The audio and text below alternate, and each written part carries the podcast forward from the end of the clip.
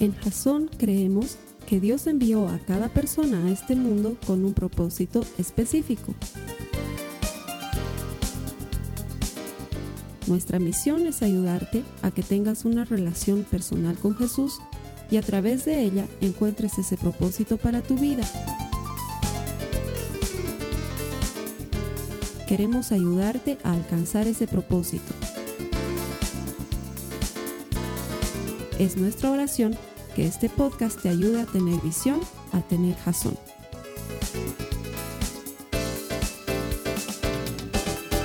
Buenas noches, bienvenido a los servicios semanales que Jesús prepara para ti. Todo esto que hacemos, lo hacemos porque queremos ayudarte a desarrollar una relación personal con Jesús. ¿Por qué? Porque todo el que encuentra a Dios encuentra vida. Nuestro deseo es que encuentres vida en el mensaje eterno de la palabra de Dios y en la salvación que tiene Jesús preparada para ti. Hoy vamos a hablar de una cosa espectacular dentro de la serie 101 maneras de morir. Estamos en medio de una serie aparentemente lúgubre, pero lo que estamos haciendo es tomar muertes de la Biblia de las cuales podemos sacar una poderosa enseñanza para aplicarla a nuestras vidas. Y es que la mayoría de las personas pensamos que al morir el lugar por defecto al que vamos a ir es el cielo y tristemente la realidad es otra. El cielo está reservado para aquellas personas que han creído en Jesús como su Señor y Salvador. Es muy importante entender que la salvación se alcanza por la fe y no por algo que hagamos nosotros. Y de tu decisión hoy depende tu destino mañana. Y muchos no entendemos eso y postergamos nuestra decisión de seguir a Cristo pensando que el mañana lo tenemos asegurado y sin embargo ninguno de nosotros puede estar convencido de que estar aquí mañana, no porque quiera sonar fatalista, sino porque nadie tiene comprada la vida. Tener a Jesús en tu vida no solamente nos acerca a la promesa del Padre mediante la salvación, sino que es la certeza de que tendremos un destino eterno junto a Él. Y ese es el objetivo central de esta serie. Si me has seguido las dos últimas semanas, la primera semana aprendíamos de la muerte de Judas Iscariote y cómo la culpa lo llevó a suicidarse, porque la culpa no lo llevó al arrepentimiento. Y muchos de nosotros nos quedamos en la culpa y no nos arrepentimos. Y cuando hay arrepentimiento hay perdón de pecados. La culpa termina por matar a las personas, termina por condenarnos, por amargarnos y por postergarnos de aquellas cosas buenas que Dios ha preparado para nosotros de antemano. Y es muy fácil vivir en una vida de culpabilidad y de amargura. La buena noticia es que Dios ya te ha perdonado. Y si Él ya te ha perdonado, ¿por qué no te perdonas tú también? Es un acto de fe muy sencillo que te abre las puertas a algo mejor que Dios tiene preparado para ti. La semana pasada veíamos muerte por desobediencia y veíamos el ejemplo de un profeta cuyo nombre no aparece en la Biblia, pero que por desobediente fue matado en el camino por un león y despedazado. Y de ahí aprendíamos muchas cosas importantes, esencialmente que obediencia a medias es desobediencia y que obediencia en mi tiempo es desobediencia, que tenemos que aprender a obedecerle a Dios cuando Él dice y como Él dice. Y la buena noticia es que si tú has estado caminando en desobediencia, Dios siempre tiene una oportunidad para ti y Él está dispuesto a restaurarte y rescatarte. Y hoy vamos a explorar una de las muertes más extrañas, en mi criterio la muerte más extraña de toda la Biblia. Han habido muertes realmente extrañas en la Biblia. La de la semana pasada era bastante extraña, ¿no? Un oso, un león atacando a un profeta en el camino era bastante raro. Judas también era bastante raro. Eh, se cuelga y luego cae y revienta y era bastante creepy. Era bien, bien extraño. De hecho, nos cuenta la Biblia igual sobre un un rey, un emperador que cuando estaba alabándose a sí mismo le salieron gusanos del estómago y se lo comieron entero, una muerte asquerosísima. Hay muertes tan extrañas en la Biblia, a un hombre le clavan una espada en la cabeza y lo clavan al piso. Em, eh, a unos muchachos un oso los despedaza. Eh, hay muertes extrañísimas, pero esta que te voy a contar hoy, estoy seguro que es la muerte más extraña de todas se lleva el premio a la muerte más extraña. Hoy vamos a ver la manera de morir número 7, por amor. Es la muerte más extraña de todas, te lo aseguro. Te voy a leer una de uno de los pasajes más extraños de toda la escritura. Si tienes las notas de la Biblia, acompáñame. Esto está en Juan 19, en el verso 30, y dice, entonces Jesús, cuando hubo tomado el vinagre, dijo, consumado es. E inclinando la cabeza, entregó el Espíritu. Y probablemente me digas, ¿qué tiene de extraña la muerte de Jesús? Es la muerte más extraña del mundo. Porque hay gente que se suicida lastimosamente todos los días. Hay gente que se muere por imprudente todos los días. Hay gente que muere en homicidios, en asesinatos, en balaceras, todos los días. Hay gente que muere por enfermedad todos los días. Pero alguien que muera por otro, aun cuando ese otro no es bueno, eso no sucede. Es una de las cosas más raras y más extrañas de la vida. Que alguien dé su vida por alguien más, encima cuando ese alguien más no merece que des tu vida por esa persona, es la muerte más extraña que pueda ocurrir en toda la vida. Porque probablemente podríamos encontrar a alguien dispuesto a dar su vida por otra persona buena. Probablemente tú estés dispuesto a dar tu vida por tus hijos o por tu esposo o por tu esposa o por algún amigo querido. Pero por alguien que no lo merece, por alguien que no vale la pena, dar tu vida. Y eso es exactamente lo que Jesús está haciendo en la cruz del Calvario. Manera de morir número siete, por amor. El hombre ha pasado por una larga puñeteadura. Si has visto la película La Pasión de Cristo de Mel Gibson, personalmente creo que es muy acercada a la realidad. Te has debido dar cuenta de todo lo que pasó Jesús las horas antes de morir. Y cuando los fariseos y la gente del tumulto cerca a la cruz del Calvario lo están escupiendo y lo están insultando, Jesús todavía se da tiempo para orar y para decirle a Dios, Padre, perdónalos porque no saben lo que hacen. Porque realmente Jesús estaba involucrado de pies a cabeza en la misión de morir por amor la cita más famosa de toda la escritura, ante la cual deberíamos poner alfombra roja, sacar nuestras cámaras fotográficas y hacer de paparazzis cuando entre, es Juan 3.16. Si no sabes cuál es Juan 3.16, probablemente no lees mucho tu Biblia. Pero hasta el que no lee mucho la Biblia la ha visto alguna vez. Juan 3.16 aparece en películas, Juan 3.16 aparece en afiches, Juan 3.16 aparece en galletas de la fortuna, Juan 3.16 está en todas partes. De tal manera amó Dios al mundo que mandó a su único Hijo para que todo aquel que crea en Él no se pierda, sino que tenga vida eterna. Tanto ha amado Dios al mundo que ha decidido morir por amor. Ni Romeo y Julieta es tan romántico. Jesús decide morir por amor. Es una decisión personal es una decisión extrema y es una decisión necesaria, porque el hombre había pecado, lo hemos visto la semana pasada, hemos desobedecido, ninguno de nosotros hace las cosas bien, dice la Biblia, todos hemos pecado y necesitamos estar en relación correcta con Dios. ¿Y quién podrá ponernos en relación correcta con Dios?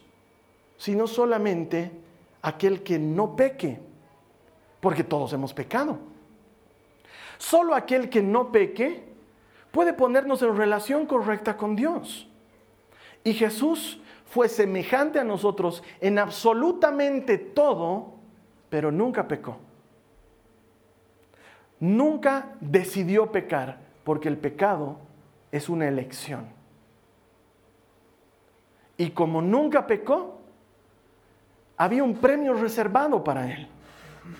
La Biblia nos dice desde el inicio, y lo leímos la semana pasada, cuando Dios está hablando con Adán, le dice, si pecas, ciertamente morirás. ¿Y qué pasa con el que no peca? Es lógica simple. Si el que peca muere, el que no peca no muere, ¿no ve? Aplicamos negación a ambos porque es lógica simple. Peca, muere. No peca, no muere. O sea, vive. Y sin embargo Jesús murió. debería haber vivido y sin embargo murió. Lo que te voy a explicar a continuación es una cuestión doctrinal, teológica muy profunda que necesito que entiendas. Jesús es Dios. Se hizo semejante a nosotros en todo para experimentar lo que el hombre vive, como nos enseña Hebreos, de manera que pueda hacerse al mismo tiempo sacerdote y cordero para el sacrificio y ejecutar ambas tareas. Él fue igual a nosotros en todo, pero no pecó. Y sin embargo murió. Porque Él fue el cordero para nuestro sacrificio. Hay un premio pendiente que hay que entregarle a aquel que no peca y Jesús decidió no recibir el premio porque en sí mismo en su naturaleza no lo necesita. Él es Dios, Él tiene poder de levantarse de la muerte y lo hizo. Y se levantó de la muerte y al tercer día resucitó de la tumba y se puso de pie y venció a la muerte y al pecado para siempre. Entonces ese premio pendiente sigue pendiente y Jesús dice, como yo no lo necesito porque tengo el poder de darme vida en mí mismo, puesto que soy Dios, el poder queda, el, el premio, perdón, queda vigente para todo aquel que crea. Entonces, aunque hemos pecado, hemos sido hechos cercanos por la sangre de Cristo. No merecíamos el premio y sin embargo se nos da el premio por la fe. Es una de las cosas más extrañas, pero Jesús muere por amor para que tú y yo vivamos por amor. Vamos a ver lo que dice Isaías capítulo 53, verso 5. Dice, hablando de Jesús, es una profecía que habla de Jesús, aunque no lo menciona con nombre y apellido. Dice, Él fue traspasado por nuestras rebeliones y molido por nuestras iniquidades. Sobre Él recayó el castigo, precio de nuestra paz, y gracias a sus heridas fuimos sanados. Todo lo que Jesús pasó en las vísperas de morir en la cruz, lo hizo porque estaba cargando con nuestra condena. Es decir, si cada uno de nosotros hubiera tenido que recibir el justo castigo por nuestro comportamiento desobediente en contra de Dios, hubiera tenido que vivir algo similar a lo que vivió Jesús. Todos los golpes, todas las heridas, todas las afrentas, todos los escupitajos, todo lo que sucedió era la manera en que Él estaba cargando con nuestros pecados. Muchas veces nosotros no nos damos cuenta de lo que hace el pecado en nuestras vidas, pero el pecado lastima a ese nivel. Lastima al nivel de quitarte la vida. Y hacía falta que alguien muera por amor para que tú y yo no tengamos que morir por pecado. Hacía falta que alguien muera por amor para que tú y yo pudiéramos vivir. No lo merecemos, pero lo recibimos por la fe. Antes de creer en Jesús, nada de lo que podíamos hacer era suficiente para alcanzar la vida. Después de Jesús, nada de lo que podamos hacer es necesario para alcanzar la vida, solo la fe. Las personas no se salvan por hacer algo, se salvan por creer. Pero cuando crees en Jesús, tu vida cambia para siempre.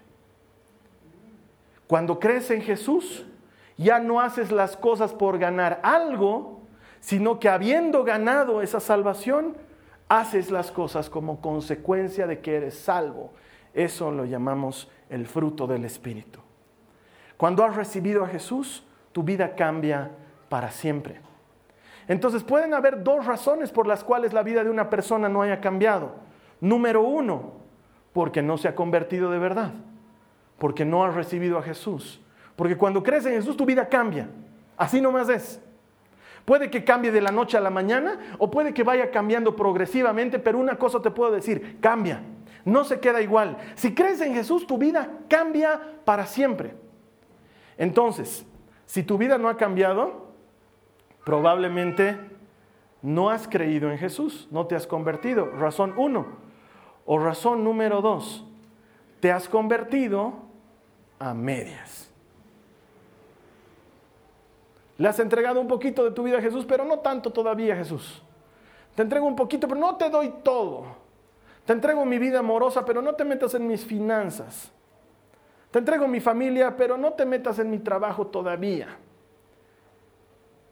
Cuando te entregas a Jesús es un cambio de vida completo. Es como cuando tienes un auto viejo y en la casa automotriz te lo aceptan como parte de pago para, tu auto nuevo, ¿no es cierto? Vas y llevas el auto viejo y lo tienes que dejar. No hay manera de que te salgas con el auto viejo y el auto nuevo al mismo tiempo. O dejas uno o dejas el otro, pero no puedes llevarte los dos. Con Jesús es igual. O dejas tu vida vieja y sacas la nueva, o sigues viviendo con la vieja vida.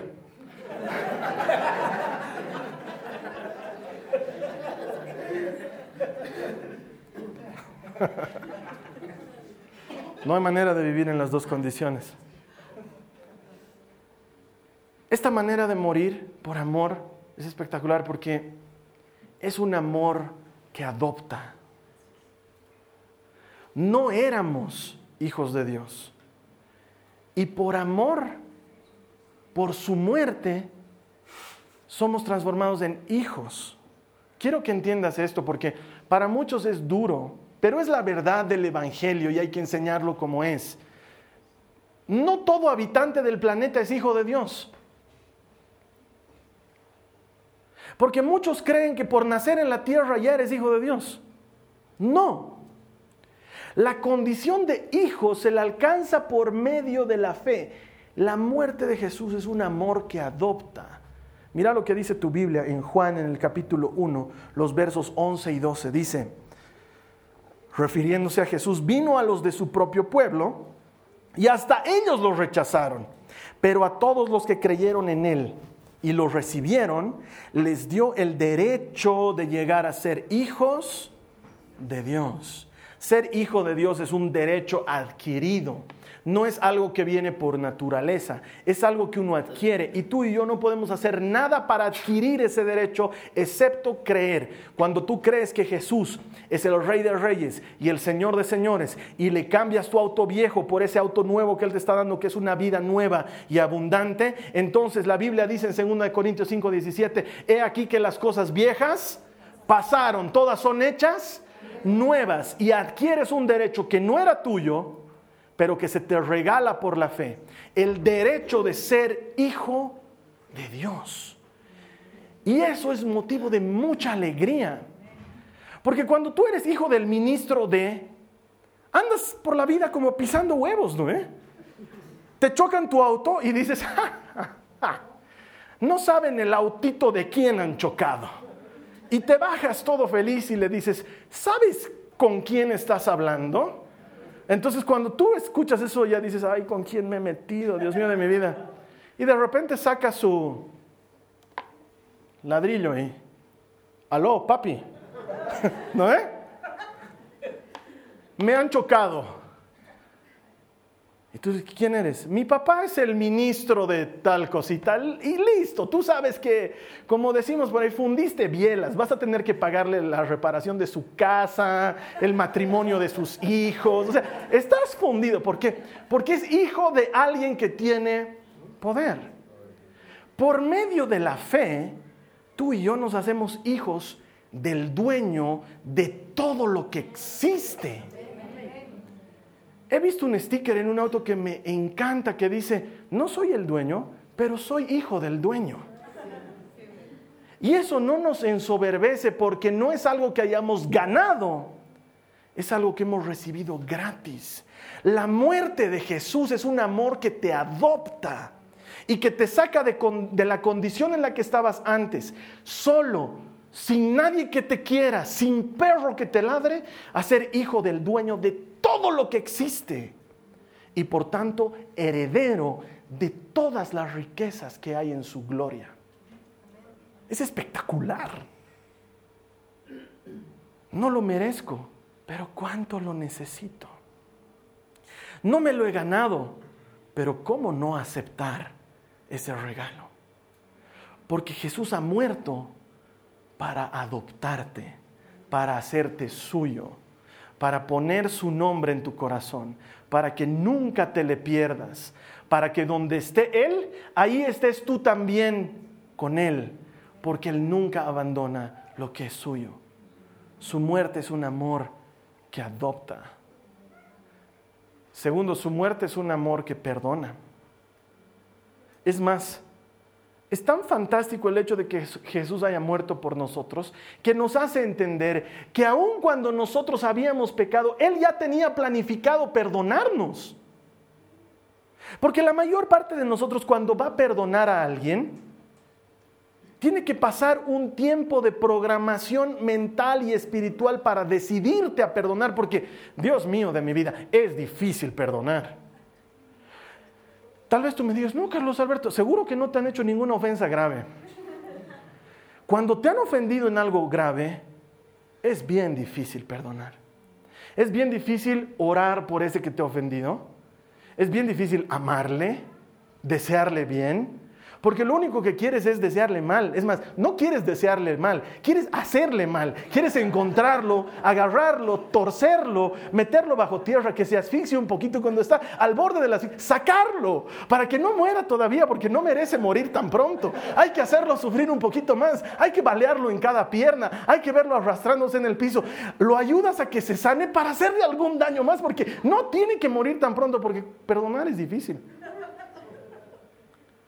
Porque te sientes agredido, te sientes lastimado y nuestra naturaleza quiere devolver mal por mal.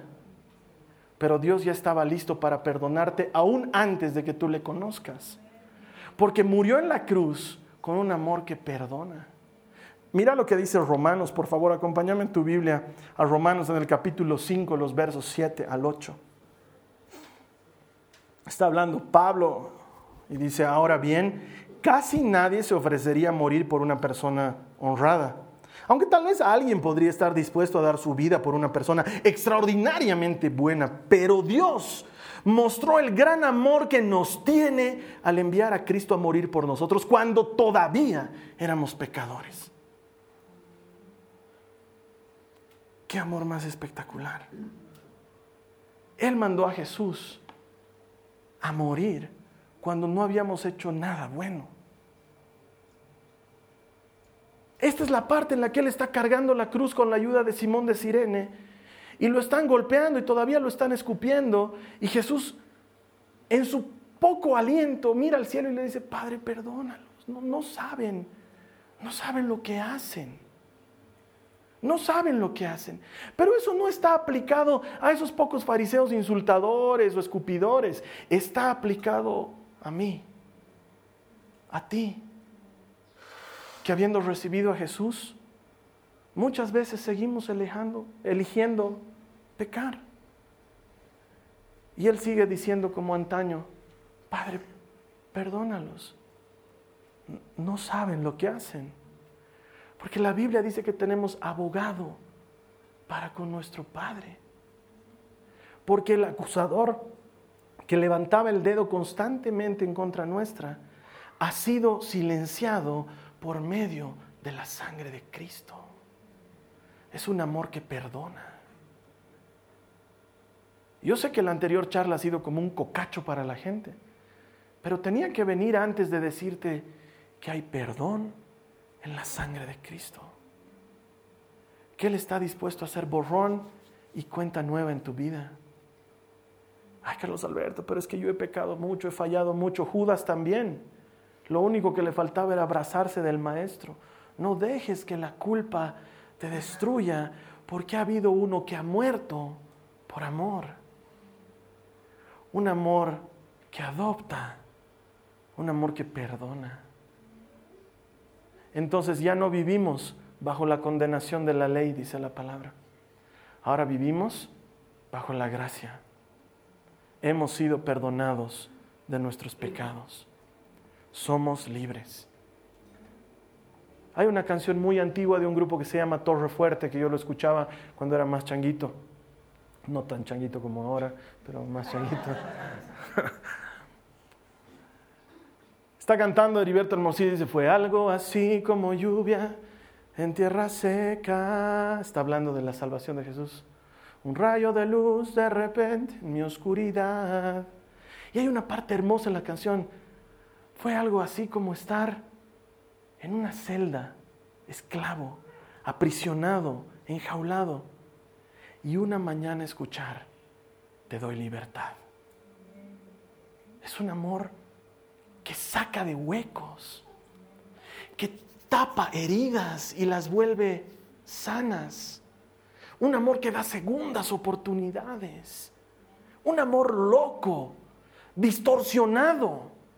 Porque no lo hace por alguien que lo merece, lo, hace por alguien que no lo merece. Porque tanto, tanto te ha amado Dios, que no le importa que lo merezcas, le importa que lo recibas.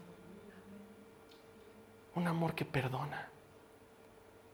Abre las jaulas de nuestra prisión para que seamos verdaderamente libres. Y por eso Él puede decir, yo he venido a que tengan vida y a que la tengan en abundancia. Esa es una palabra que amo. Porque no es que tengas vida solamente, sino es, es como que quieras fruta y te metas a un camión que está trayendo fruta del Uribay. Entonces puedes nadar en la fruta, es fruta en abundancia. Puedes mascar y botar y ponerte la papaya de sombrero y de ahí comer y, y estrujarte la papaya que es buena para la piel. Porque es abundante, sobra, rebalsa el amor que Dios te tiene es un amor que perdona. Es la muerte más extraña, porque es una muerte por amor que rescata. Es un amor que salva, que te saca de donde estás. No hay nada mejor que que te rescaten.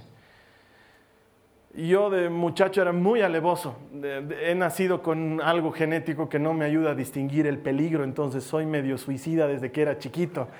Y eso derivaba en que era muy peleón desde chiquito. Entonces me acuerdo que una vez, me he debido tener unos 19 años tope, casi como el José, digamos, así. y estaba llegando de camino a mi casa después de haber estado en algo de lo que los muchachos hacen, no tengo idea de dónde estaba llegando, pero estaba pasando por una plaza y un auto casi me atropella. Y yo hago lo que hace todo alevoso, le tiro un buen golpe al auto sin ver quién lo estaba manejando. Entonces, el auto frena y sale un tipo que era enorme, era enorme, era enorme, era, era grande, era enorme, era Hulk, era grande, era grande, era grandote. Y se baja y me dice, ¿quién ha golpeado mi auto? Con ese DNA que tengo, le digo, yo, le digo también, yo, yo, yo. Entonces el tipo empieza a venir hacia mí y yo como buen chapulín colorado me escapo, sí, en el acto más cobarde que puedas. Corro, cruzo la jardinera y paso a la Plaza Humboldt. Entonces él estaba con el auto encendido, puerta abierta y tenía que decidirse entre matarme o dejar su auto. Entonces veo que el tipo se sube a su auto y yo digo, aquí estoy salvado. Entonces sigo caminando cuando veo que él empieza a dar vuelta a la plaza para encontrarme de frente. Entonces, Dios mío, no había nada que me salve. No podía treparme un árbol porque lo iba a sacar el árbol y se lo iba a comer. era enorme el hombre, era enorme. Entonces, lo único que atino a hacer es a meterme a una de las tiendas que había en la plaza. Entonces, me meto a la tienda y la señora estaba ahí, me mira que entro corriendo y, señora, ¿tiene helados? y en eso, no sé de dónde, no tengo idea, no te puedo explicar pero para un auto y eran mis amigos que bajan y entran a la tienda y me dicen, hola, ¿qué haces aquí? Y entonces entra la mula, la mole, e, e, entra enorme. Y, y, me ve que estaba con amigos y todo, y entra y me mira, me hace caras. Señora, ¿tiene derby? sí, le vende derby, enciende, me bota el humo en mi cara y se va. Y ese día he aprendido lo increíble que se siente que alguien te rescate. Mis amigos no tenían idea de que habían sido salvadores enviados por un Dios misericordioso que me quería usar en algo en un futuro, porque ese día iba a morir. Me iban a hacer pagar el precio, estoy seguro. Y el amor de Jesús es la clase de amor que rescata que te saca de problemas, que te mete en un lugar seguro y te protege. Es una muerte extraña porque la muerte no provee seguridad. La muerte es sinónimo de ausencia y de dolor, pero esta muerte no es así. Es una muerte que alegra, es una muerte que conforta, que rescata. Mira lo que dice la Biblia en Lucas 19, 10 dice, porque el Hijo del Hombre vino a buscar y a salvar lo que se había perdido. Ha venido a buscarte a ti. Ha venido a buscarme a mí. Porque en algún punto nos habíamos perdido. En algún punto nos habíamos ido lejos. Y ha venido a rescatarnos. ¿No le ha importado en el fango que estábamos metidos? ¿No se ha puesto una pinza en la nariz, guantes y te ha sacado con asco? Se ha metido a darte el abrazo que solamente el Padre sabe dar. Se ha metido a nuestro charco para sacarnos del charco. Porque Él ha venido a buscar y a salvar lo que se había perdido. Y esa es una gran noticia. Ayer mientras estábamos en el bautizo, una de mis hermanas me decía, viendo que se había bautizado el hijo de una de sus amigas, me decía, ¿cuándo estarán mis hijos así? Y yo le decía, pronto. Porque Jesús ha venido a buscar y a salvar lo que se había perdido. Porque tú puedes ya haberlo dado por perdido a tu hijo, pero Dios no lo ha dado por perdido. Porque Él ha venido a buscar precisamente eso que se ha perdido. Es más, qué bien que esté perdido porque es lo que Jesús está buscando. Algunos hemos dado por perdida nuestra salud, pero Dios no la ha dado por perdida.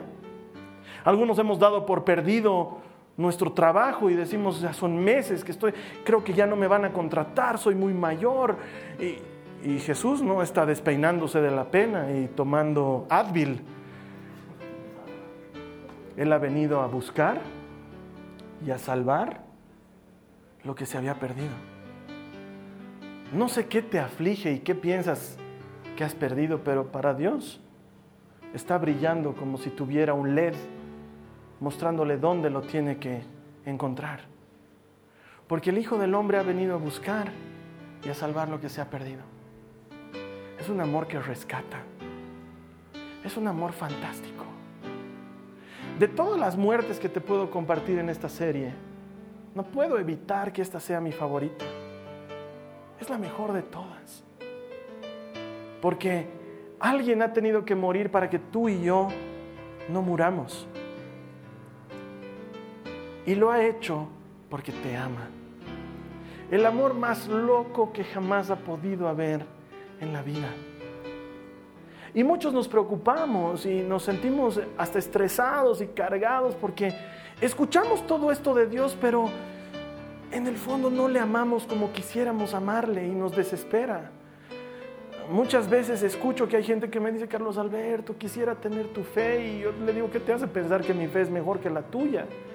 Hay gente que me dice, Carlos Alberto, yo quisiera amarlo a Dios como tú lo amas. ¿De cómo sabes que yo lo amo más que tú? Y es que muchos de nosotros vivimos preocupados porque no estamos amando a Dios al estándar que deberíamos amarlo. Pero la Biblia dice para nuestro bien, en esto consiste el amor verdadero, no en que nosotros hayamos amado a Dios, sino en que Él nos amó a nosotros y envió a su Hijo como sacrificio para quitar nuestros pecados. De parte de Dios vengo a decirte un mensaje. Ya no te estreses por amarle. Relájate y disfruta del amor que Él tiene para ti. No te preocupes tanto por si le amas. Deja que Él te ame. Una cosa he aprendido en la vida. No hay manera de que tú ames mucho a alguien y ese alguien no termine amándote mucho a ti. No hay forma.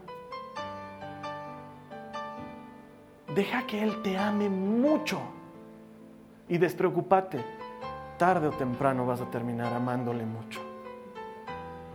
Paso uno no es amar a Dios, paso uno es dejar que Dios me ame. Dejarlo que me ame como soy. Dejarlo que me eduque como Él quiere educarme porque me ama. Dejarlo que Él trabaje en mi vida porque lo que sea que Él esté haciendo por mí, lo está haciendo porque me ama aceptar las cosas buenas y malas que me ocurren en la vida, porque mi papá que es dueño de todo lo que existe me ama. Y si Él lo permite, es para mi bien, es para algo mejor. Y quizás ahora no lo entiendo. Como mi María Joaquina no entiende por qué la tengo que vacunar dentro de unos días. Pero soy su papá y la amo y la voy a hacer pasar por ese dolor para que no pase por un dolor mayor. Es la clase de amor que necesita que tú y yo entendamos que Él es mejor que nosotros. Porque muy pocos estarían dispuestos a morir por alguien, pero Él murió por nosotros cuando todavía éramos pecadores. Ya no te estreses, relájate y disfruta el amor que Dios tiene para ti. Vamos a orar. Quiero encontrarme contigo después de la prédica para hacer una oración. Juntos vamos a recibir ese amor que Dios tiene preparado para nosotros. Y vamos a dejar que sea Él el que nos ministre y nos lleve a vivir en una vida que recibe el amor de Dios y que experimenta sus beneficios. Ha sido un gusto compartir la palabra de Dios contigo esta semana. Mi anhelo, mi deseo es que Dios te traiga por medio de ella vida y vida abundante. Te voy a ver aquí la siguiente semana. Que Dios te bendiga. Gracias. Esta ha sido una producción de Jason Cristianos con propósito. Para mayor información sobre nuestra iglesia o sobre el propósito de Dios para tu vida, visita nuestro sitio web www.jason.info. Allí encontrarás muchos recursos para animarte en tu relación con Dios, enseñanzas, nuestro blog, prédicas y mucho más. Te lo deletreamos www.jazon.info. También puedes visitarnos en nuestro sitio en Facebook www.facebook.com barra Que Dios te bendiga abundantemente. Muchas gracias.